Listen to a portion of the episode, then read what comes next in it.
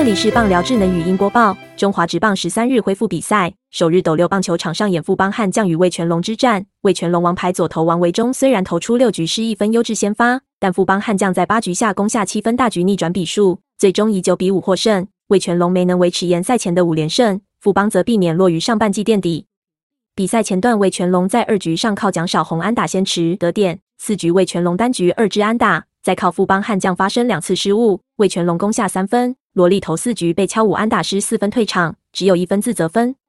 悍将则在四局下靠高国辉和范国成连续二支二垒打追回一分。魏全先发王维忠先发六局用九十球，被敲六支安打失一分，投出五次三振没有保送，是回到台湾后第一场优质先发。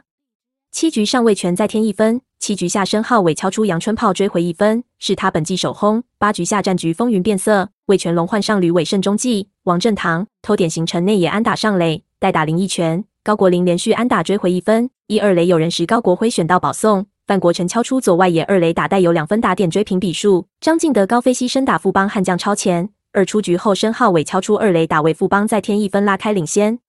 魏全换投廖任磊后，高孝仪、王振堂在连续敲安打打回两分。富邦单局七分大局拉开领先，九局上富邦守住，最终就以九比五击败魏全龙。富邦悍将拿下恢复比赛后的首胜。本档新闻由三立新闻网提供，记者王怡翔综合编辑，微软智能语音播报，慢投录制完成。